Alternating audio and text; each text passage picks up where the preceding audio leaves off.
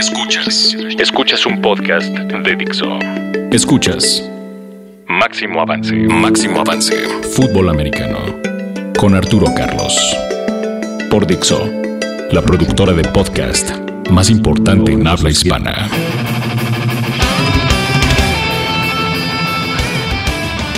Fanáticos del Fantasy, ¿cómo están? Soy Diego Jiménez, me acompaña como siempre Jorge Carlos. Por fin terminamos la semana 5 después de habernos quedado a la mitad la semana pasada con el juego entre Dinos y Condors. Fue una semana pues interesante, ¿cómo la viste Jorge? Hola Diego, ¿cómo estás? Yo la vi muy divertida en el inicio. Eh, tuvimos por ahí el Eagles Mayas tan esperado después de la semana 1 que, que Eagles se llevó la victoria contra, contra Mayas sin ser favorito.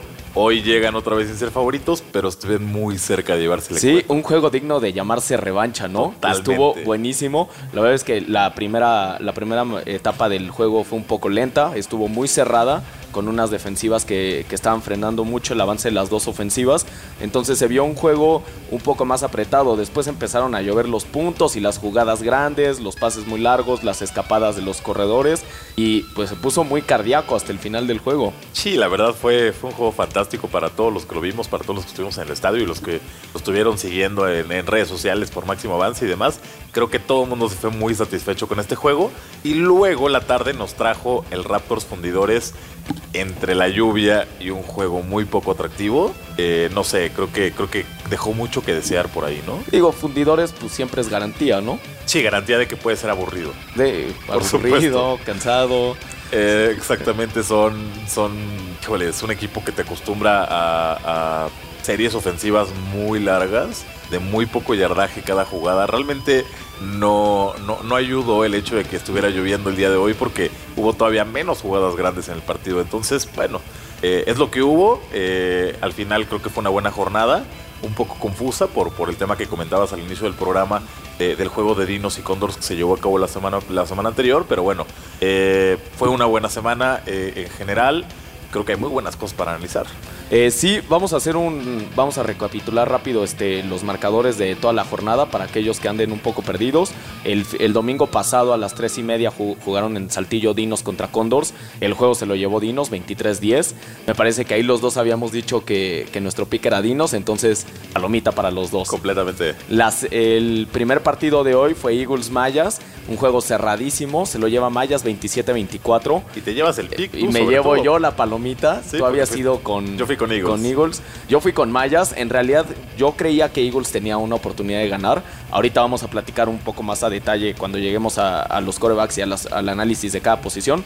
Pero bueno, la palomita ahí es para mí. Y el cierre del juego Raptors Fundidores se lo llevó Raptors 14-10. Ahí, pues palomita para los palomita compartida. Exacto. Entonces, este, pues voy ganando, ni modo. Háganme caso a mí, no a Jorge. Eh, vamos a analizar rápido este, posición por posición. Eh, quisiera tomarme un, poco de tiempo para hablar justo de, por qué creíamos que Eagles le podía ganar a Mayas, ¿no? Sí, justo, eh, lo, platicamos la semana pasada, tanto tú como yo creíamos que, el equipo tenía muchas mejores oportunidades, el equipo de Eagles, de llevarse el, el juego contra Mayas. Sí y solo sí colocaban a Raúl Mateos de coreback, ¿no? Y lo hicieron. Y parece que el, que, el coach Pepe Campuzano escuchó el podcast, eh, lo hizo de esa forma, pero nos sorprendió. Nos sorprendió no, no el coach, sino los resultados que comenzó a dar Raúl Mateos, ¿no? Eh, comienza el juego con un brazo muy entorpecido, corriendo la bola bien, como es costumbre de él, pero sí no muy concentrado. Al final al final él no estaba ya como coreback titular, entrena durante la semana debido a una lesión que sufre Joaquín Juárez en uno de los entrenamientos en el del martes. Y bueno, por eso es que, se decide que él empiece el juego, ¿no? Pero, pero al final, pues lo que se vio en el campo fue, fue un, mal Raúl Mateos con el brazo. Eh, primer cuarto, segundo cuarto. Incluso comienza el tercer cuarto. Y ahí, después de un del, del fumble que sufre, el coach dice, vamos a intentarlo con todo y la lesión en la mano que trae Joaquín Juárez. ¿Qué pasó después? Y cambió el panorama. Totalmente. En realidad, ese fumble de Raúl Mateos les cuesta un touchdown, eh, porque justo en el intercambio de la bola, eh, Raúl eh, fomblea la bola, la recupera Mayas, y en una sola jugada, una escapada de 35 yardas, anotan. Entonces creo que a partir de ahí es cuando el coach dice, ok, Jorge y Diego a lo mejor no tenían razón de lo que hablaron la semana pasada y este, meten a Joaquín y cambió todo el panorama. Luego, luego empezaron a mover el balón, empezaron a abrir a la defensiva, cayeron los puntos. Eh, tanto Billy Villalobos como Billy Owens tuvieron un muy buen juego. Muy buen juego. Los dos este, estuvieron en el radar de Joaquín bastante seguido. Sobre todo Villalobos, ¿no? Sobre todo Villalobos. Bueno, lo que pasa es que estamos acostumbrados a ver un, nivel alto con Billy Owens, no tanto con Villalobos. Así es. Sí, digo, ya, ya cuando lleguemos a, wide receivers veremos el, volumen de, targets y recepciones que tuvo Villalobos fue impactante. Sí, fue altísimo. Pero... Eh, yo quisiera, quisiera entonces continuar con, lo que hizo Joaquín como, como el principal coreback y, bueno, uno de, los, uno de los principales top scorers de la semana, pero sin duda es el primer coreback. Él se lleva, se, tiene 15 pases completos para 262 yardas. Eh, Por mucho el mejor, ¿no? Definitivamente. Tres pases de anotación, lo cual, ojo, lo logra en cuarto, y medio cuarto y medio, ¿no? Entonces es muy fuerte lo que logra. Eh, tres pases de anotación, sí sufre una intercepción y, bueno, y tiene 50, 50 yardas por tierra también, entonces es, bastante. Sí, fue una semana de muchas intercepciones, creo que el clima no ayudó. Eh, después, este, después de Joaquín está Bruno que también tuvo un juego promedio al que estamos acostumbrados. Justo en, los podcasts parece que, venimos jugando semana tras semana porque hablamos de él como si fuera una maravilla y después tiene un juego promedio y otra vez regresa como a la manada y el siguiente juego vuelve a tener un juego impresionante y muchísimos puntos y el siguiente regresa a la manada, entonces nos trae como que sí y que no.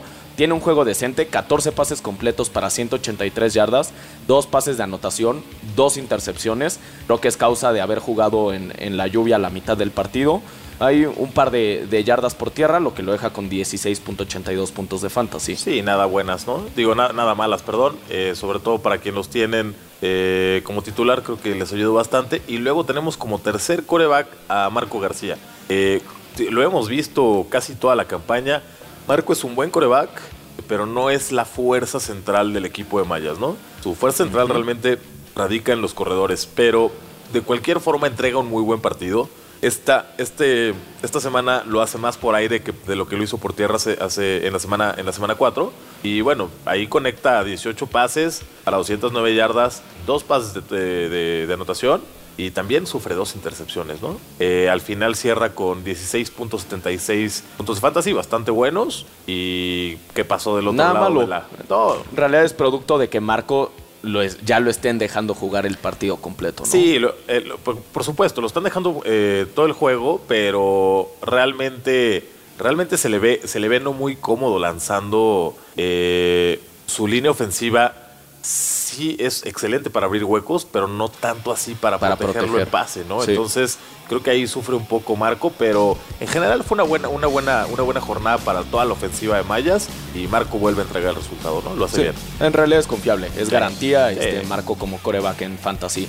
Después están los wide receivers y justo la primera posición se la lleva Guillermo Villalobos eh, con 32.4 puntos de fantasy. Sí, no sé si todo el mundo tenga bien claro lo que quiere decir that helps no one, ¿no? Eso no ayuda a nadie. Realmente muy pocas personas en el fantasy lo tenían como titular, ¿no? En realidad, en casi todas las ligas está en el pool de jugadores. Exacto, no, o sea, si ustedes ahorita buscan y, lo, y, lo, jalan de waivers, muy probablemente siga vivo eh, y muy probablemente se lo lleven. Entonces, si ustedes están escuchando este podcast, por favor háganse el favor, vayan por Guillermo eh, Billy Villalobos, seguramente les va, les va a entregar bastantes resultados por lo que queda de la campaña. Sí, nada más para que se den una idea, Guillermo en todo el juego tuvo 204 yardas por aire, eh, Joaquín lanzó 262. Entonces quiere decir que se llevó prácticamente el 80% de, los targets de, Joaquín. Porque hasta, hasta antes de que entrara Joaquín, cuando estuvo jugando Raúl, no tuvo una sola recepción en todo el juego. Entonces, eh, Billy se lleva 204 yardas por aire, dos touchdowns por aire en solo 9 recepciones. Creo que es un trabajo bastante impresionante. 32 puntotes de fantasy, impactante de verdad. Eh, luego en el segundo lugar de los wide receivers tenemos a Enrique Barraza de Raptors. Eh, garantía. Garantía, ¿no? Ese sí, para que, para que, para que sepa todos, eh, no creo que siga vivo en muchas de las ligas. si lo llegan a ver por ahí, vayan por él. Todavía, todavía hay sorpresas. él conecta 10 pases, también tiene un volumen muy alto. y se queda con 160 yardas, un touchdown y cierra con 22 puntos de fantasy. Sí, en realidad ha, tenido una temporada bastante rara porque a veces hay semanas en las que es la opción número uno de, de Bruno Márquez y hay semanas en las que es Dan.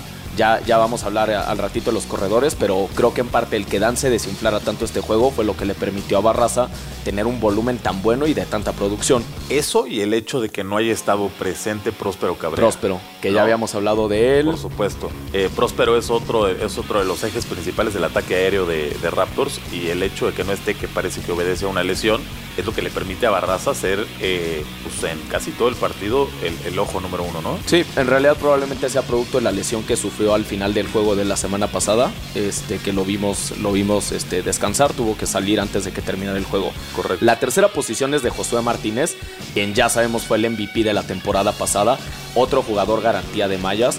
Él solo tiene dos recepciones, pero para 45 yardas y un touchdown.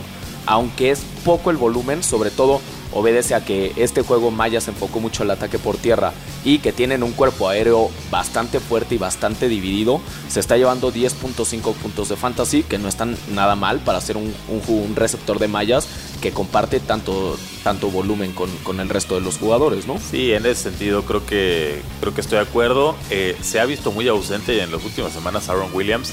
Pienso que a partir de, la lesión que sufre hace dos semanas, ¿no? La distensión, la, en la rodilla creo que no le ha ayudado bastante. Eso le permite a José Martínez ser, ser un mejor blanco ¿no? para, para, Marco, para Digo, Aaron ya está de regreso. Probablemente conforme evolucione lo que queda en la temporada, irá mejorando, empezará a tener más participación en los juegos y veremos a lo mejor un poco la producción de Josué bajar y la de Aaron regresar a lo que estamos acostumbrados. Completamente. Eh, ¿Qué me dices de Billy Owens? Eh, se le vio una, una primera mitad eh, pues, halladona. Sí. Eh, cuando entra Joaquín García, empieza la fiesta aérea de, Eagles y él empieza a ver, él empieza a ver un poco de acción. Eh, al final su, el volumen es bastante alto, ¿no? Son cinco recepciones, eh, pero de un yardaje muy corto, ¿no? Son 37 yardas que las lleva para, para touchdown una de las recepciones y eso es lo que le da 9.70 puntos de fantasy. Pero realmente creo que está muy dependiente de esa anotación caso contrario, estaremos hablando de un yardaje muy corto para un volumen de recepciones muy alto. Claro, en parte creo que es producto del el tipo de, ofensiva aérea que tuvieron esta, esta semana eh, los Eagles. Estuvieron jugando mucho con pases laterales, pases pantalla, y inclusive vimos a Billy por ahí un pase que, le lanzan a, a la banda izquierda y tuvo que darle toda la vuelta al campo para correr del lado derecho porque se le estaba cerrando la ofensiva de la defensiva, perdón, bastante. Entonces, creo que es, que es parte de eso el yardaje. Si tuviéramos la medición de cuántas yardas corrió a, lo ancho del campo y no a lo largo, a lo mejor esto sería mucho más alto. El este-oeste no le ayudó esta vez para, para efectos del fantasy, pero sí, sí, definitivamente es un jugadorazo. Y en la quinta posición tenemos a, Marco Schoberto, Marco Treviño, eh, de fundidores, ¿no? Eh, él tiene, tiene tres recepciones a 23 yardas y también un touchdown por ahí. Alcanza a colarse a la finita con 8.9 puntos de fantasy. Sí, bastante sorprendente dado el triste desempeño que tuvo la ofensiva de fundidores una vez más. Y sobre todo porque ya, ya, ya volvió de la lesión que tenía Luis, eh, Luis Tavison. Eh, Luis de la Torre Tavison eh, vuelve hoy a, jugar con el equipo y también se le ve bastante volumen de recepciones, entonces de hecho queda muy cerca de lo que de lo que produjo Marcos Treviño, ¿no? Sí, sí, en realidad este también es producto del tipo de ofensiva que tuvieron. Pero creo, creo que no es, un, no es un receptor todavía confiable. Yo no me la jugaría en, mi alineación con, algún receptor de Raptor, perdón, de fundidores. Yo pienso que yo sí. Eh, fundidores tiene, tiene realmente dos, eh, dos receptores muy confiables. Uno es Marcos Treviño Schubert, el otro es, como ya decía, Luis Tavison a veces en, juegos cuando han estado los dos presentes, uno, de hecho Marcos Treviño recibe todavía más, más, más targets que, Luis, entonces yo definitivamente sí me iría por él, eh, sobre todo considerando que estamos, en, estamos hablando de ligas que, en las cuales puedes alinear a tres, a, tres, wide receivers, ¿no? Entonces eh, yo creo que es, definitivamente es una buena apuesta, no es una persona que vea menos de 5, 6, 7 recepciones por juego. Hoy tiene un, juego de apenas 3 recepciones, pero creo que, creo que se, le va, se le va a ir viendo mejor. No sé qué tanto ayude la ineficacia con la que está jugando Roberto Vega. Justo este, ese es mi problema. Yo no podría confiar en ningún receptor al que le esté lanzando el monstruo Vega porque tiene la puntería de mi abuelita. Sí, la verdad es impactante eh, cómo no ha mejorado semana con semana. Lo, lo, comentábamos al inicio de la temporada. Va a jalar, va a mejorar. Tiene talento. Tiene talento. Acordémonos de lo que hizo con, con colegial, en colegial con, con, los auténticos Tigres. Pues no, la verdad es que no hay resultado.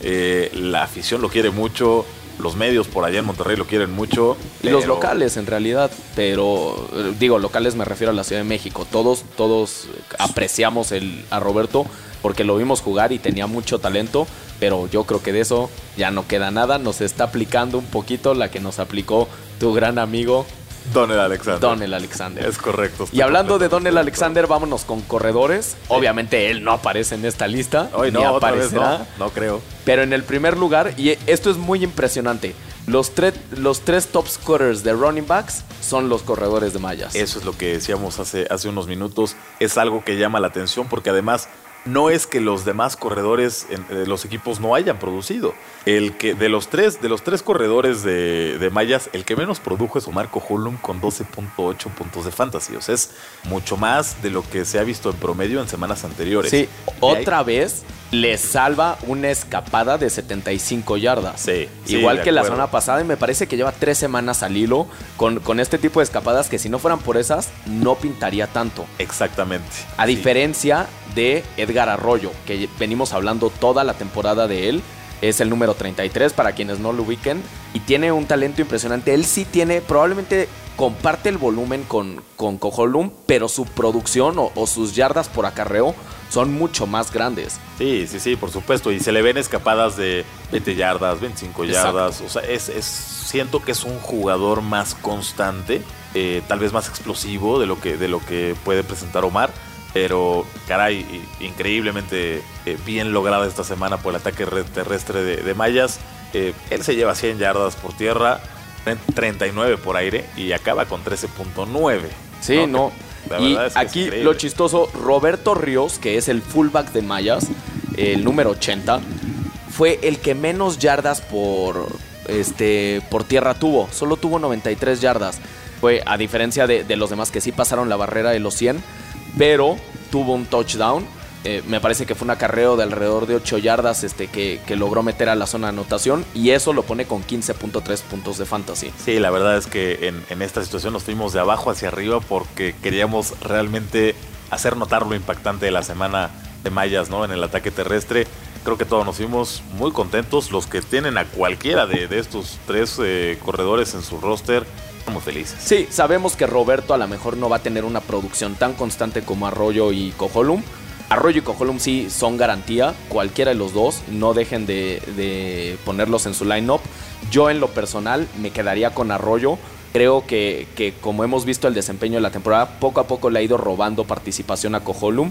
Creo que tiene una, una explosibilidad mucho más fuerte o es mucho más ágil que Cojolum y aunque no encuentra o no logra escaparse tanto como él, es mucho mejor corriendo entre los tacles. Sí, corriendo entre los tacles, que es creo que la especialidad es un jugador muy pequeño, Arroyo, eh, lo hace muy bien. Ahora, Omar Cojolum, una de las, de las, de las razones más importantes por las cuales escapa 70 yardas, 60 yardas, 50 yardas, es porque cuando tiene el campo abierto es imposible taclearlo. O sea, si trae persecución del lado izquierdo, del lado derecho, sabe leer muy bien por dónde tiene que, ejercer velocidad, hacia qué lado, y se lleva las anotaciones. Realmente es impactante toda la visión de campo que tiene Marco Holm. Yo si pudiera quedarme con uno de los dos, eh, a diferencia de ti, creo que sería Marco Holm, porque aunque esté viendo menos carga de trabajo en, esta, en estas recientes semanas, ¿no?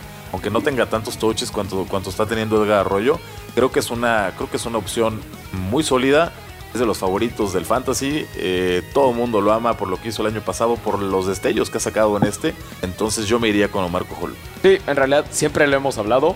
Donde hay volumen va a haber puntos de fantasy. Completamente. Los dos son garantía. Ahí tienen sus recomendaciones. Escojan Arroyo, Cojolu. Pero nunca, nunca, nunca los vayan a dejar en la banca. Jamás. Después están las defensivas.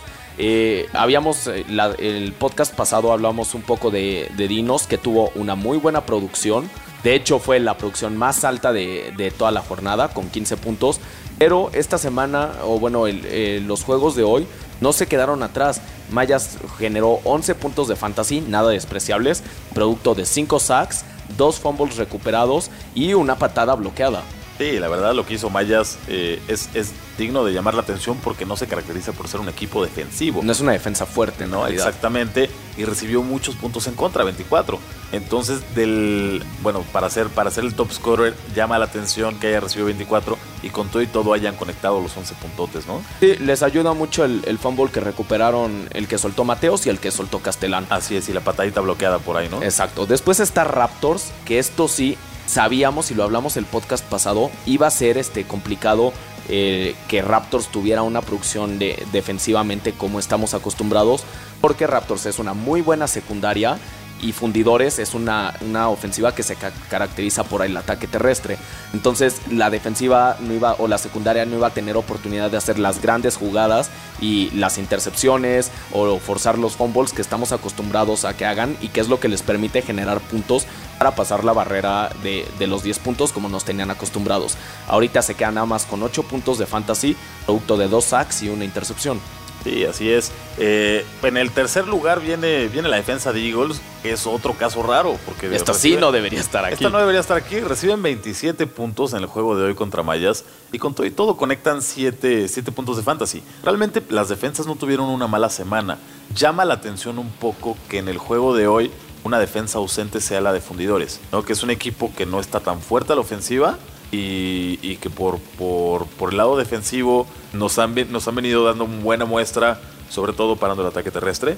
Han mantenido los, los juegos muy cerrados. Así es, se han ido cerrados y demás, y, no, no aparece ¿no? en esta semana. Eh, con, a pesar de que solamente permitieron 14 puntos de, del lado de Raptors. Eh, pero bueno, eh, Eagles entonces conecta tres sacks ahí, le roba la, la, la, bola por la vía de la intercepción un par de ocasiones a, a, al equipo de Mayas y bueno, como ya comentamos, se quedan con 7 puntitos. Nada mal. No, nada. Por último, vamos a hablar rápido de los pateadores. Estamos estrenando un nuevo pateador en, en la liga, que es Adrián Incapiel de Fundidores. Sí. Logra colocarse en, en, esta tabla, fue el tercero, el tercero mejor, con un punto extra y un gol de campo. Sí, así es. Y de hecho, de hecho, bueno, llama mucho la atención la entrada de Incapié. Es un jugador que durante colegial lo hizo muy bien, como auténtico también. Eh, de hecho, estuvo probándose en, en, en, campos de NFL y demás con muy buena productividad. Entonces, eh, realmente llama la atención positivamente que entre a la liga en este momento y, y entre a ser una adición clave para el equipo de fundidores que ha sufrido. Estaba muy necesitado. Caray, desde la semana 1 o semana 2 se le ve muy mal, se le ve perdiendo partidos, que como lo comentas, han, han, han, mantenido muy cerrados sus marcadores y la razón por la cual únicamente hayan ganado un juego y perdido los demás es por la falta es de esa falta, exacto. ¿no? Al final siempre tenían que, que, buscar la zona de anotación, jugarse los siete y pues, era lo que, lo que hacía que perdieran muchos juegos. A lo mejor podemos ver unos fundidores que levanten un poquito eh, a raíz de, de haber traído hincapié. No creo que ya les alcance como para llegar a los playoffs, pero podrían tener un, un, juego, un juego interesante. Creo que, creo que la llegada o el juego a playoffs se define definitivamente la semana siguiente, ¿no? Que, que, está Fundidores contra Dinos. Ojo, es un encuentro con dos pateadores nuevos que a mi juicio son muy buenos. El principal fue Oscar Reta, como lo comentamos la semana pasada, tuvo 19, 19. puntos, ¿no? Uh -huh. eh, Adrián Encapié tiene únicamente cuatro porque realmente solo recibe la oportunidad de patear una vez de, de field goal y, y, bueno, anotaron una vez y ese punto extra lo lleva a, buen fin. Pero creo que esos cuatro puntos se van a ver bastante mejorados hacia las semanas siguientes. Yo en su caso definitivamente buscaría a Adrián Encapié en, en, el, en el player pool. Yo definitivamente no. Otra vez, no confío en una ofensiva dirigida por el monstruo Vega. Yo no creo que la ofensiva de, de, Fundidores tenga la capacidad de estar acercando constantemente a Adrián a una posición en la que pueda patear eh, por gol de campo y mucho menos este, anotar como para que tenga la oportunidad de hacer un punto extra. Vamos a ver qué Obviamente, pasa. Pero... Oscar Reta sería mi elección. Sí, no, definitivamente Oscar Reta, por lo que mostró en las últimas dos semanas, eh, debe ser la elección, pero no creo que esté todavía disponible, ¿no? Eh, en muchas Deben de las de ligas. Quedar, sí. sí. en algunas ligas quedarán, eh, sobre todo en las que no nos han escuchado. Pero, pero Adrián Encapié es una buena opción, no solamente para esta temporada. Eh, véanlo, para, para las siguientes temporadas va a funcionar bastante Sería bien. una buena inversión. Definitivamente. En el siguiente punto de, de pateadores está otra nueva adición, es Adán, Adán, Oliveros, que realmente es un corredor y tras una semana en la cual eh, el famosito abogado pateador que no pudo ir a entrenar esta semana, pues se ganó un, una... Se ganó el premio de la banca. El premio de la banca impuesto por el coach Pepe Campuzano, creo que bastante correcto. Y además, Adán Oliveros lo hace muy bien, lo hace mejor de lo que lo, hace Jorge en las semanas anteriores. ¿no? Él, él cierra con cinco puntos de fantasy, producto de un punto extra y un gol de campo. Eh, de, más de, de más de 30 yardas, 33 si no estoy engañado. Entonces, realmente se le ve bien a Dan Oliveros, se le ve se le ve certero y se le ve seguro, ¿no? Eh, lo hizo muy bien. Lo hizo muy bien. Eh, realmente no es un jugador que haya recibido tanto la oportunidad de correr la bola, que es su posición natural. Eh, esta semana se le da, se le da la, oportunidad como pateador. Creo que no, no, no deja nada, nada guardado en, en, el morral. Entonces, me gustó mucho lo que vimos. Ojalá que se le pueda ver para las siguientes semanas. Habrá que ver qué pasa. Habrá, exacto, no lo podríamos recomendar todavía porque yo siento que el coach podría tener todavía confianza en, el abogado pateador, en Jorge León, hacia la semana siguiente. ¿no? Exacto. Y eh, en primer lugar está de quien siempre hablamos, el mejor pateador de la liga, que es Mauricio Morales, el pateador de Mayas. Él, obviamente, mucho es producto de que Mayas se encuentre tanto en la zona de anotación. Tiene tres puntos extras y dos goles de campo, lo que lo deja con 12 puntos de fantasy. Sí, aplastante. Lejos de, de Oscar Reta que generó 19 puntos en esta jornada, pero una producción de 12 puntos en esta liga es bastante buena. Bastante buena, sí, es fantástico. ¿Y cómo ves si nos damos un chapuzón en lo que va a pasar en la siguiente semana? Vamos a ver, la próxima semana, tenemos unos juegos muy interesantes. Eh, tenemos el Mayas Condors a las 11 de la mañana. Definitivamente Mayas va a ser el que se lleve la victoria ahí. No sé si, si tú tengas otra opinión. No me atrevo. no me atrevo a ir en contra de ese, de ese pick. Yo también creo que Mayas se va a llevar el resultado no debiera ser un partido ni siquiera cerrado. No, para nada. Y de hecho, creo que es una muy buena oportunidad para Arroyo y Cojolú. Sí, no, por supuesto. Eh, eh, creo que eh, como no van, a, no van a estar teniendo problema de ir atrás de un marcador, van a poder ir corriendo la bola muy fácil. Condors no tiene una frontal que le tenga nada que hacer o discutir a, la, línea ofensiva de, Mayas, entonces creo que es una muy buena oportunidad para meterlos, ¿no? Sí, después el juego de, de la una de la tarde es Fundidores Dinos. Ese tampoco creo que, vaya a ser un juego cerrado. Yo creo que Dino se va a llevar la victoria. Aunque está el factor que es un juego de, divisional y es un juego decisivo para el pase a playoffs. Sin embargo, no, nunca me atrevería a ir a, apostarle a favor de fundidores. Caray, es, es, importante lo que vamos a ver en esta semana, eh, independientemente de la aparición internacional de Chad 85 Johnson en este juego, que creo que a muchos les llama la atención. Eh, por cierto, ya está disponible para los que lo quieran buscar en su fantasy. Ya lo pueden agregar. Eh, no sabemos todavía qué, pensar o qué opinar, pero creemos que va a tener un, workload importante, ¿no? Lo van a estar buscando más, de lo, más de lo que se podría esperar. Eh, por el espectáculo, por el nombre y porque al final todavía tiene muy buenas condiciones, ¿no? No se nos olvide que es uno de los mejores que han pisado el terreno de juego en la NFL en los últimos años. Sí, vale la pena apostarle para, para tener una semana con, con una buena producción de puntos de fantasy. Así es. Y cierra un, el que a mi gusto va a ser el, el mejor juego de la semana, Eagles Raptors a las 3 de la tarde. Ese, obviamente, me cuesta trabajo porque me gusta mucho cómo estamos viendo a los Eagles, pero ya sabemos que yo contra la defensiva de Raptors no apuesto, entonces mi pick van a ser los Raptors. Ahí, otra vez. ahí no me voy contigo, me voy con Eagles y sobre todo me gustó mucho ver a Joaquín Quinas Juárez el día de hoy. Me encantó la conexión que hizo con los dos Billys, ¿no? con, con Guillermo Villalobos y con Billy Owens. Entonces yo creo que se lleva la, la, victoria el equipo de Eagles. Una cosa es la secundaria de Mayas y otra es la de Raptors. No, señor. Creo que, creo que estamos ante un, juego muy interesante eh, para Eagles esta semana. Creo que regresan al sendero de la victoria. Eh, Raptors no lo hizo nada bien y ojo, estaba jugando contra fundidores, que no te debiera dar problema ni a la ofensa ni a la defensa. Y Raptors no se, no se ve bien. De hecho, tanto el coach Duke como, como el coreback eh, Bruno Márquez lo afirman en la, en, la, conferencia de prensa el día de hoy. Si nos llevamos la victoria, sí jugamos muy mal, ¿no? Sí hay mucho que trabajar hacia el frente. Digo, Fundidores tiene un poder especial para hasta los equipos más entretenidos de ver como Raptors, volverlos aburridos completamente, y Completamente, es la magia de los fundidores. Es la magia de, Fundidores. Vamos a platicar un poquito de, de, las proyecciones que tenemos para, para justo esa semana. Eh, si quieres, empezamos con los corebacks. Obviamente, la apuesta número uno es Marco García.